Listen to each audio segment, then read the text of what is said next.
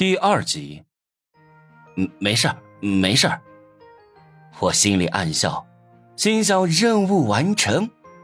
完成任务后，我回到自己的座位，偷偷打开手机。恭喜你完成任务，奖励十个金币。朱丽华好友度加二。恭喜你完成第一个任务，商城系统开启，你可以用金币在商城里购买物品。我打开商城，发现里面的东西不多，大部分东西都是灰暗的，也没有文字介绍。我选择那些东西，就弹出来提示说我的权限不够。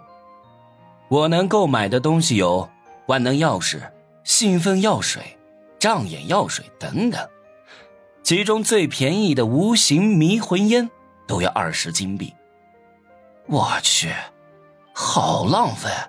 我做了一个补救任务，浪费了四百金币。一想到被我浪费的四百金币，我的心都在滴血。我正在浏览商城，突然发现班里的人都用鄙视的目光看我，时不时还在对我指指点点，跟同桌的人议论。我以为他们是在看坐在我后排的班花王月，也就没在意。直到室友大兵给我发了一条视频，视频是我倒在朱丽华身上的过程。画面里，我的左手很明显的在倒下的时候摸了朱丽华的胸部。朋友圈里，班里的同学全都转发了这条视频，说我想女人想昏头了，居然跑去揩丑女朱丽华的油，全都在嘲笑我，说我是个恶心的臭屌丝。那种又胖又丑的女人都要，我去，谁干的？我气得想打人，却又不敢发作。仔细看了几遍视频，发现拍摄的角度对着王磊的座位。难道是王磊？我气冲冲的转头看过去，正好和王磊的眼神对上。他一脸厌恶的看了我一眼，举着手机冲我摇了摇，还说了句。屌丝就是屌丝，果然是他。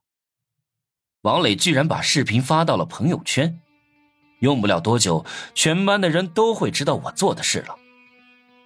王磊，你为什么要这么做？我气冲冲的站起来，对他大叫：“哼，自己做的恶心事儿，还怪我拍了下来？”王磊双手抱胸，满脸嫌弃。就是就是，真恶心，摸丑女的胸。